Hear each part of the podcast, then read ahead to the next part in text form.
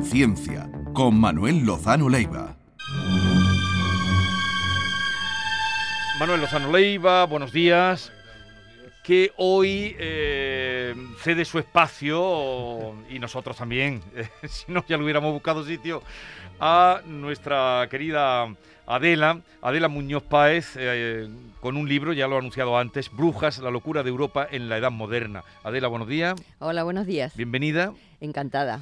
Eh, siempre nos gusta recibirte, ¿verdad, Maite? Hombre, y sobre todo con un libro tan interesante como este y tan, y tan documentado. Es impresionante el trabajo que ha hecho Adela. Sí, pero hoy le vamos a decir al profesor, a Manuel Lozano Leiva, que haga los honores y presente a los oyentes a Adela. Bueno, Adela, en primer lugar, es una compañera, es catedrática de Química Inorgánica y eh, nos conocemos desde, no sé, desde siempre, desde hace muchísimos años, cuando yo llegué a la universidad.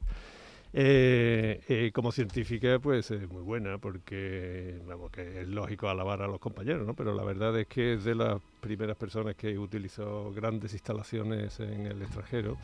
Una gran instalación, pues en su caso era un sincrotrón. Un sincrotrón, aunque no le suene a nadie, pues es una instalación eh, científica de primer orden y ella pues utilizó varios, en, creo que en Darifuri, ¿no? En Japón también.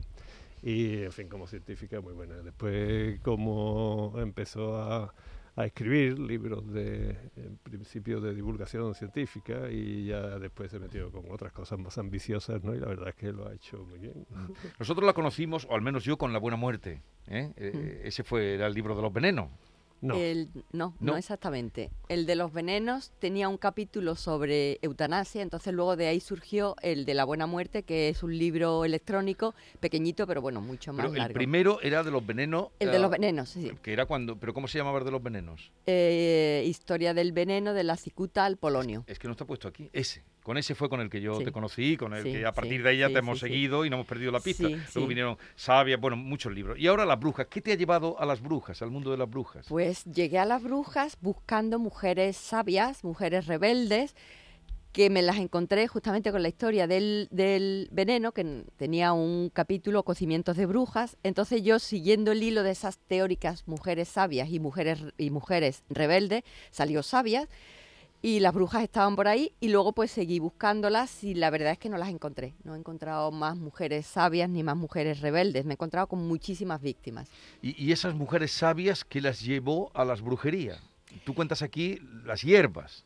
Eh, las hierbas, pero solo algunas. En realidad, como resumí ayer Lola Pons en la presentación, lo de las brujas, la historia de la, de la caza de brujas es historia de una gran mentira porque fue una invención esencialmente de los perseguidores de las brujas y ellas fueron las víctimas propiciatorias, los chivos, donde, donde las sociedades, con muchísimas tensiones, eh, por el paso de la edad media a la edad moderna, por un cambio social, económico, eh, por las guerras, por las tensiones, por las guerras de religión, pues hacía falta unas víctimas y fueron ellas. Pero muchas de ellas no tenían absolutamente ninguna relación ni con hierbas, ni con pócimas, ni con aquelarres, ni por supuesto volaban montadas en, unas escobas. Pero el, término bruja, eh, ¿dónde nace? ¿Cuándo empieza? ¿En esa época que dices? ¿En esa transición? Bueno, eh, en esa transición es cuando hubo una caza sistematizada en la cual la Iglesia dio el soporte moral, el soporte intelectual, pero los ejecutores fundamentalmente fueron tribunales laicos y los acusadores fueron fundamentalmente el pueblo llano, las clases populares, que esto es algo muy sorprendente. El término brujas, bueno, tiene mucha, um, en la etimología están las bruxas, las, eh, las lamias, hay eh, desde la mitología romana y griega ya hay personajes, mm, bueno, que tienen esta capacidad de eh, hacer actos mágicos, de tener contacto con el más allá. Y, eh, pero la caza de brujas es un fenómeno sociológico que no tiene relación con hechos mm, realizados realmente por las brujas. Yo digo que las brujas más reales son las de Cervantes o las de Shakespeare. Eh, sí, con esto de las brujas la historia es fantástica, ¿no? Porque tú mismo lo has dicho antes y, mencionabas a la iglesia y efectivamente la iglesia fue, pero fue persiguió a las brujas, pero también de alguna manera la iglesia fue la que dio una cierta garantía a los procesos que se sometían a las brujas y además también era la que eh, empezó a acabar con, la persecución de las brujas. Y ahora de las no lo puede explicar mejor. Los verdaderos criminales de brujas fueron los luteranos, ¿eh? sobre todo en el centro y el norte de Europa fue donde más se ensañaron con, con las mujeres y lo hacían por motivos de lo más variado. ¿no? Así que, vamos, yo creo que estás de acuerdo ¿no? con eso. Sí, sí. Eh, por ejemplo, Cataluña, que no reconocía la autoridad de la Inquisición, es donde en España se dieron más eh, asesinatos de brujas. Estamos hablando que en España pudo haber en torno a unos 25 o 30 personas, no solamente mujeres, ejecutadas por brujas, eh, mientras que en Cataluña la cifra de los que ya están demostrados son 200, 400. Entonces estamos hablando de unas cantidades muchísimo mayores. Y la Inquisición en España fue el principal freno para esta casa de, brujas. Eh, que cuando en Europa comenzaba en una orgía de hogueras, de muerte, en España fue parada en seco por la Inquisición. Eh, hacía falta para luchar contra ese pensamiento mágico y esa creencia muy extendida que todos los males provenían del maligno que usaba como intermediarias a las brujas, pues hizo falta una institución tan potente como la Inquisición para frenar lo que era una demanda popular. En Europa, que no existía esa institución centralizada con tantísimo poder, hubo una orgía de sangre, particularmente en Alemania. Estamos hablando que en España la cifra de muertas fue eh, 25-30, contando con Cataluña en torno a unas 500, y en Alemania unas 25.000, 25-30.000. O sea que estamos hablando de un factor de, mm, de miles. Eh, en Alemania había el Sacro Imperio Romano Germánico, que estaba bastante descentralizado, como en España pues también había muchos reinos, pero aquí había una Inquisición eh, que tenía autoridad sobre todos los tribunales. Y en Alemania, aunque te, tenían el tribunal de Espira, pero no tenía autoridad para controlar el trabajo de los jueces locales. Y bueno, eh, reconocido por los, fundamentalmente por los historiadores alemanes, esa descentralización, esa falta de control. Fue lo que hizo que allí, bueno, pues se quemaran O sea, hasta quiere- 25.000 personas. Quiere decir que la Inquisición eh, protegió a las brujas. Sí, Sí, pero con cuidado, ¿eh? también con un poco de prevención, porque la Inquisición lo que era era un, un aparato burocrático tremendo, ¿no? con lo cual era muy garantista también, a Mm. pesar de las barbaridades que, que podía cometer. ¿no? Pero también no se nos puede olvidar que el soporte ideológico a la persecución de herejes y en particular de brujas viene de los santos padres ¿eh? y podemos encontrar en hasta San Agustín. Estamos hablando del siglo IV y V, ¿no? Y Santo Tomás es el que inventa lo de los íncubos y los súcubos y todo esto. Entonces, cuidadito con exonerar a muchas cosas, lo que sí hay que poner en su contexto estas persecuciones, ¿no? Y la Iglesia, la verdad, la Iglesia católica, digamos, no fue precisamente la más terrorífica porque eh, tú, has hablado antes de 25.000 en Alemania hay datos por ahí que son mucho más estremecedores de todas las mujeres que cayeron en Centro Europa. La verdad es que el libro desmonta muchos mitos que teníamos sobre las brujas. Por ejemplo, eh, la primera es, es la- esa creencia popular que fue durante la, la Edad Media Mm. cuando se produjeron estas persecuciones. Tú dices que no, que, No, no, no, que no. avanza en el tiempo, que fue más bien en la Edad Moderna cuando, Sí, cuando se duda. produce el grueso de estas persecuciones. cuando Siglo supuestamente- XVI y XVII ¿eh? Sí, sí, cuando supuestamente salíamos de la edad oscura, eh, en realidad la edad oscura no lo fue tanto para las, las mujeres, porque mm, eh, había una serie de propiedades comunales que permitían vivir a las personas que estaban en los límites de la de la sociedad, entre ellas muchas mujeres mayores que no tenían un hombre, que no tenían, bueno, un padre, marido, hijo que, las- que las protegiera, que le diera nombre. Mujeres solas, ¿no? mujeres solas, mujeres mayores, eh, que no tenían propiedades. Entonces dentro, mm, en los pequeños pueblos, pues había unas propiedades comunales que les permitían vivir. Entonces en el paso de la edad media a la edad moderna, esas propiedades comunales se fueron privatizando. Y eso pues hizo, expulsó a muchísimas personas fuera de la, de la sociedad, entre ellas muchísimas mujeres que no tenían hombres, que no tenían propiedades y que tenían una cierta edad, que las expulsó, bueno, pues a malvivir o a empezar a hacer brujerías, eh, decir que hacían tratos con el diablo o simplemente mendigar y estorbar en Ya. una sociedad que estaba en un cambio desde, bueno, una sociedad feudal a una sociedad precapitalista. Pero, pero tú has dicho antes que la- las brujas te llevó buscando mujeres sabias. También había ahí mujeres con conocimiento eh, de, de hierbas. Entre o- las víctimas, no. No. No, no, no. Eh, una víctima, una bruja era la que se cruzaba en el camino de un cazador de brujas. Por ejemplo, si hubo gente que hizo una gran carrera cazando brujas.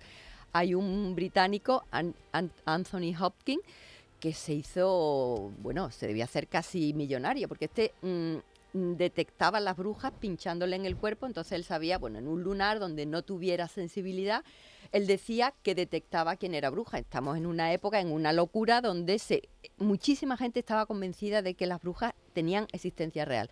Y este hombre señalaba las que eran brujas. y les William- echarían la Will- culpa, le echarían la culpa de, de, De todo lo de que todo, acontecía. de las muertes de los niños, de, de que de llovía un o no llovía, de, un una sequía. Claro, Sí. eran William- acusadas, ¿no? William Harvey, que fue el descubridor de la circulación mayor de la sangre, la menor fue Miguel Servet, pero William Harvey se, se ofreció, él se ofrecía a los tribunales para detectar a las brujas.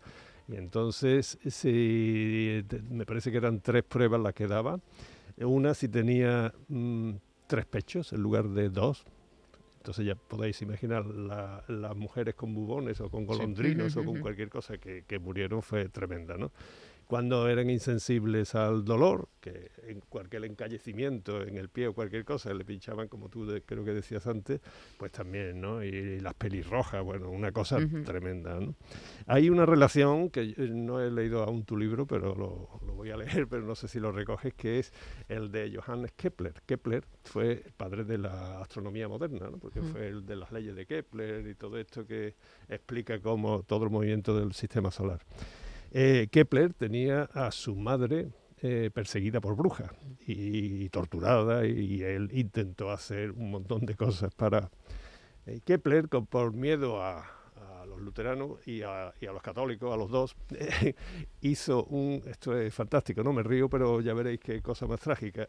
Se imaginó, para sacar dinero y demás, hacer libros para proteger a la madre, y hizo una novela, una novelita que se llama Somnium, El sueño, en donde él describe el sistema solar como si estuviera en la luna.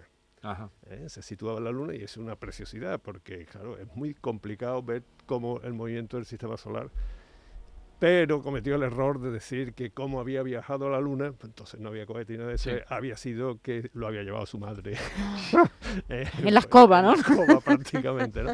Con lo cual agravó muchísimo Claro. más al proceso que, que estaba sometido su madre. Otro, Ah, otro mito que cae en el libro es que le- había la mayoría fueron mujeres las perseguidas, pero el 30% en España fueron hombres. No, en España no, en Europa. Ah, en Europa el promedio 30%, en toda Europa, sí, pero sí, sin embargo en países como Rusia muchísimos el más. 70% eran hombres. Eran hombres. Y luego países como Finlandia, bueno, que tenían una población pequeñísima, el 92% fueron hombres. O sea, las personas, mujeres con- condenadas por, por brujas en Finlandia fueron anecdóticas.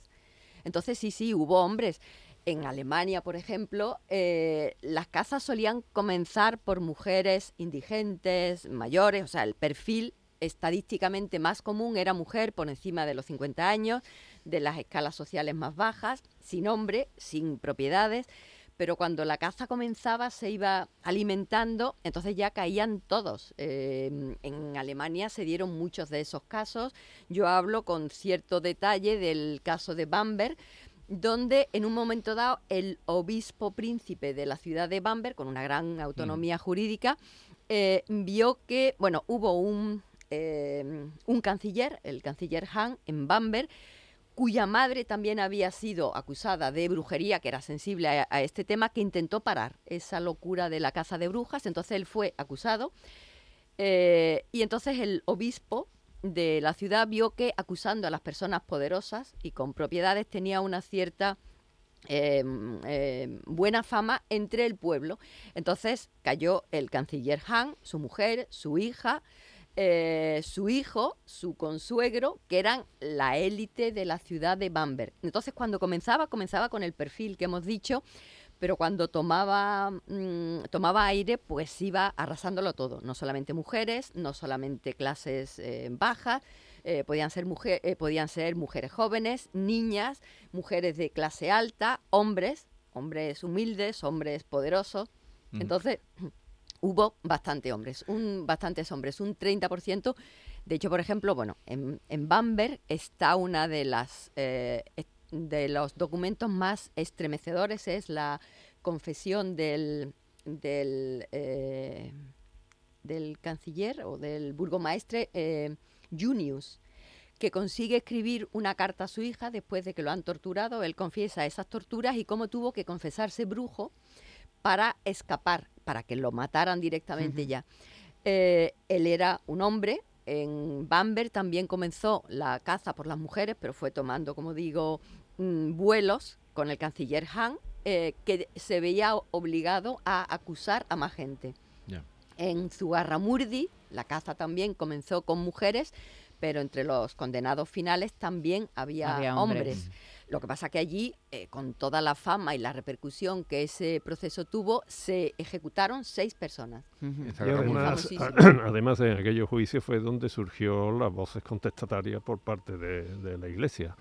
Eh, no sé si tú sabrás perfectamente Sí, que sí. fue lo- el sacerdote que perteneció al, al tribunal que la juzgó, pero que estaba en contra de la propia eh, sentencia que había dictado y fue el que fue recorriendo todo Aragón eh, para buscar pruebas y, y fue el primero, no, tú sabrás mejor sí, que yo, pero Alonso fue el primero de que... Salazar Frías, si tiene Salazar. que haber un, un héroe, en mi libro es un hombre y es un inquisidor, porque la Inquisición era escéptica, pero mm, le hacían falta pruebas Ya. para no mm, seguir las demandas del pueblo que pedía venganza contra Pero era esas el pueblo el que Sí. alimentaba. Sí. Eh, y otra cosa, la iconografía, ¿dónde nace? Porque, eh, claro, la, la de la escoba, luego entran los cuentos y todo eso, supongo, pero ¿dónde nace la iconografía de, de las brujas? Que siempre se representa con escoba.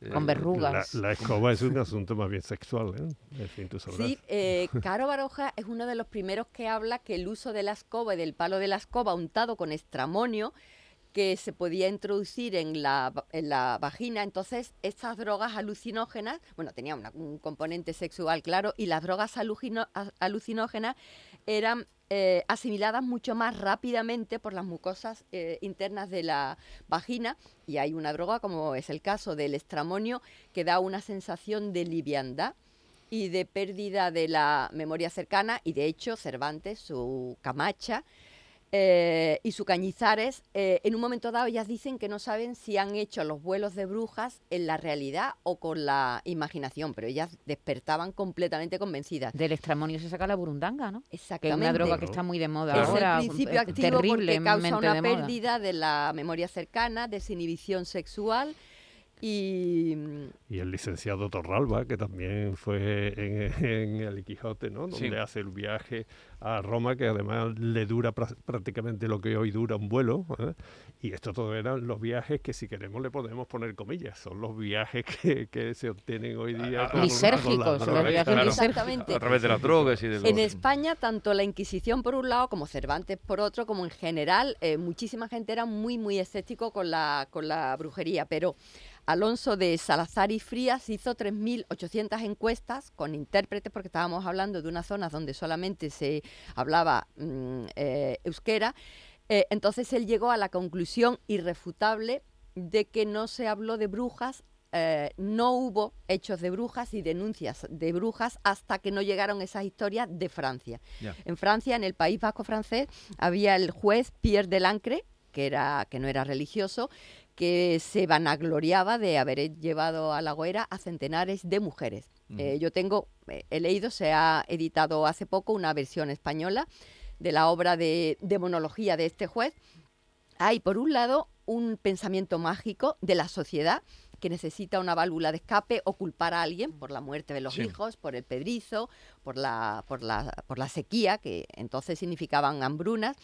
Y luego, por otro lado, hay una élite que va mm, coloreando y dibujando todos estos eh, eh, componentes esotéricos y eh, donde hacen unos auténticos tratados de demonología, como por ejemplo el juez Pierre Delancre y luego otros jueces brillantísimos, Sí. también el francés Jean Baudin. Entonces ellos le dan color y le dan forma y le dan, eh, describen todo este imaginario. Bueno, ¿y qué es un aquelarre? ¿Qué es otro...?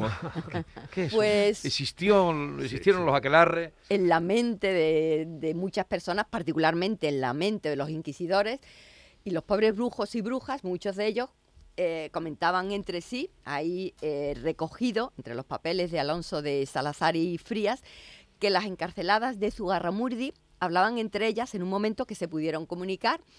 eh, que estaban inventando las cosas que le podían gustar a los jueces. Entonces, los jueces sí, algunos sí creían que hubo esos conventículos donde pues había, no sé, el sueño de la gente de entonces que pasaba muchísima hambre, pues había grandes banquetes, unas orgías sexuales, eh, una en una época de mucha de mucha represión, entonces era como el sueño no cumplido de una gran parte de la de la sociedad, pero los pobres brujos y brujas tenían que inventar lo que esperaban que satisfaciera a sus jueces a- Qué para que los de, bueno, en algunos casos pudieran dejarlos libres y en otros los mataran y no los directamente. torturando. Eh, en el epílogo del libro habla de las brujas del siglo XXI, porque hay que recuerdas que tanto en países eh, africanos como en Asia, como en países como México, siguen eh, siguen siendo perseguidas las brujas.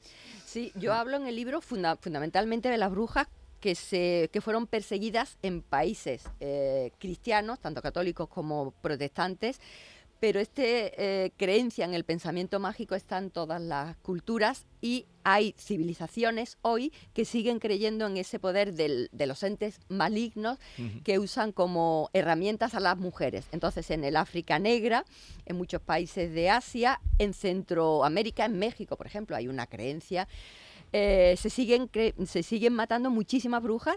Hay un dato, en Tanzania, en la segunda mitad del siglo XX, se ejecutaron más personas por brujería, prácticamente todas mujeres, que en toda Europa en tres siglos.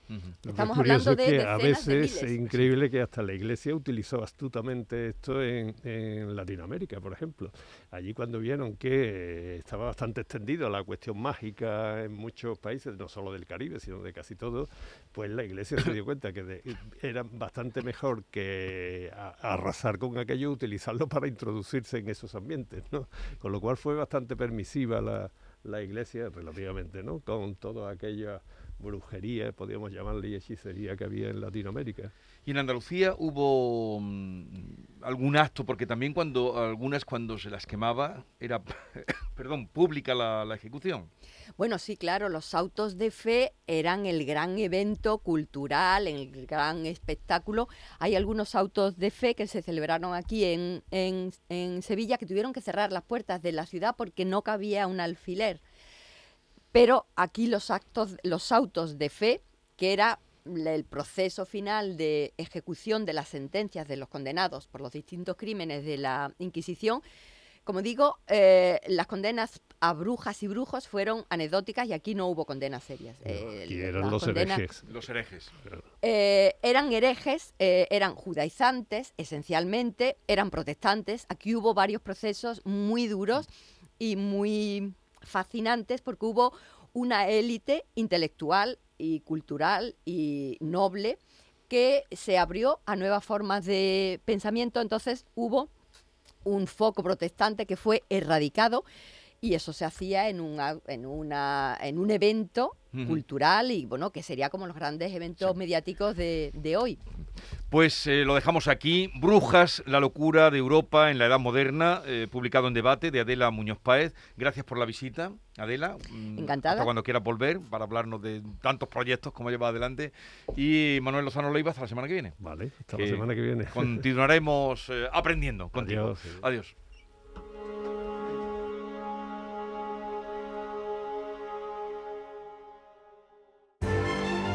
Esta es La Mañana de Andalucía con Jesús Vigorra. Canal Sur Radio.